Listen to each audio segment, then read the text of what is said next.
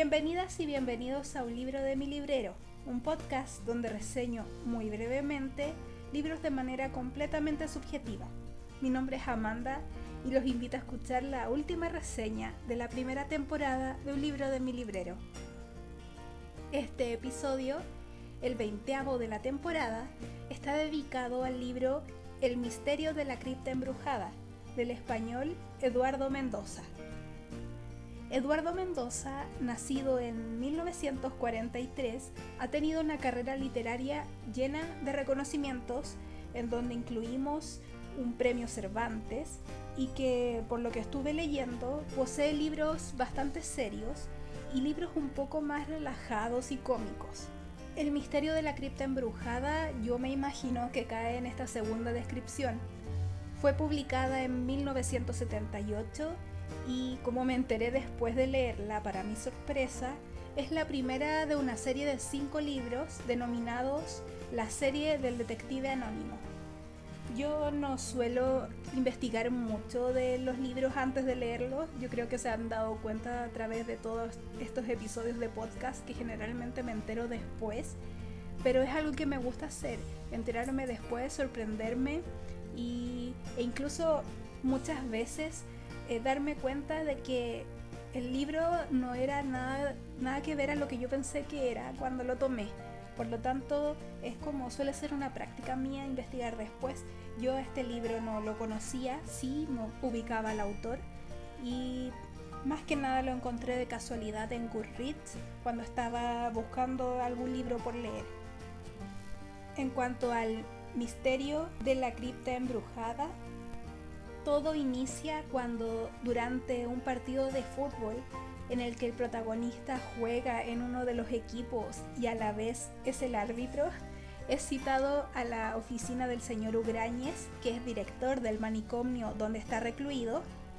Y bueno, en esa oficina le esperan el comisario Flores, que ya conoce a nuestro particular protagonista, y una monja, en este momento se le explica a nuestro protagonista, del que nunca vamos a saber el nombre, que existe la posibilidad de salir del manicomio y ganar su libertad siempre y cuando ayude a esclarecer una situación muy extraña ocurrida con una chica de un colegio religioso.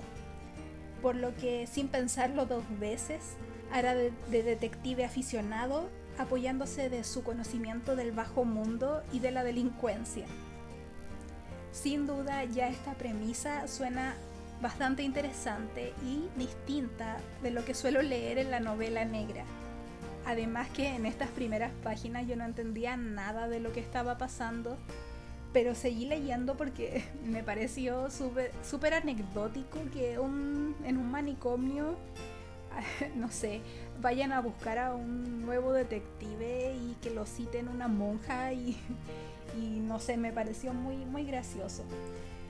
Ya volviendo a la historia, es de esta forma en que este detective anónimo va a comenzar su investigación de una manera aficionada pero bastante suspicaz y se apoyará en sus habilidades delictivas para ir recabando información. Irá a visitar a su hermana, a la que involucrará en un lío con la ley y a cada instante se está metiendo en distintos problemas. Esta novela me ha hecho llorar de la risa.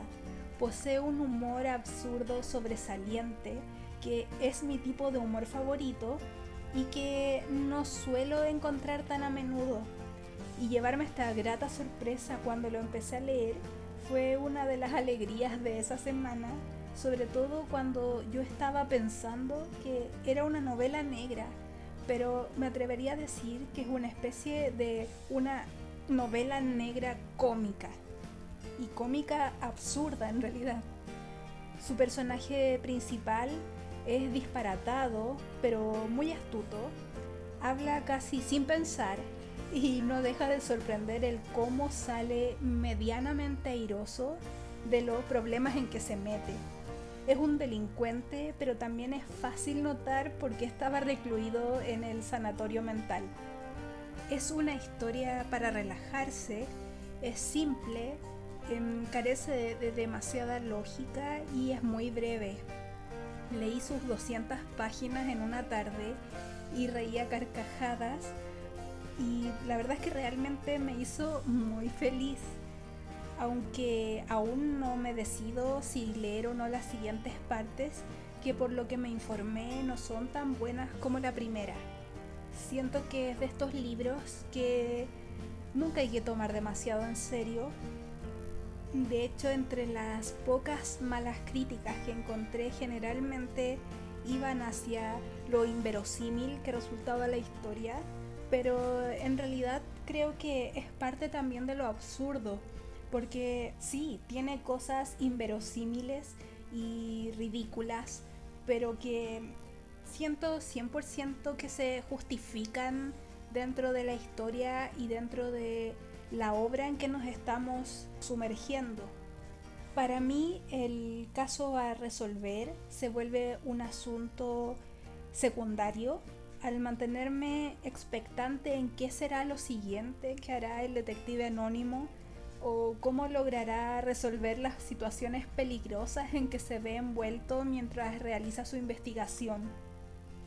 Tampoco es que haya logrado empatizar al 100% con el protagonista, porque sí, uno simpatiza con él, pero no olvidemos que es un delincuente, de que además sus capacidades mentales no están al 100%, por lo que nos hace reír y todo eso, pero no deja de ser un delincuente.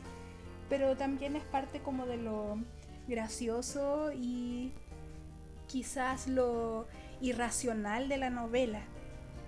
De todas maneras, creo que es un libro recomendable para aquel o aquella que disfrute de leer algo liviano y disparatado. Después de leer el libro, leí el prólogo, siempre lo hago después, y me di cuenta de que el autor mencionaba haber escrito el libro en muy poco tiempo, porque realmente para él fue un deleite, la pluma fluyó y se divirtió mucho haciéndolo y creo que se nota al leerlo. Y es bastante agradable encontrarse con esto en una obra literaria y sobre todo cuando uno no se lo esperaba y en mi caso cuando eh, yo amo el humor absurdo, entonces fue, se dio todo para que yo disfrutara aún más de esta historia.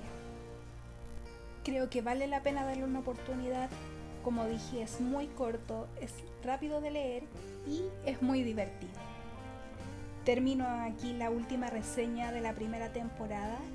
Quisiera agradecerle a todos y todas quienes me escuchan desde Chile, Estados Unidos, Argentina, Brasil, México, España, Países Bajos, Alemania, Bolivia y tantos otros países que jamás pensé que llegaría.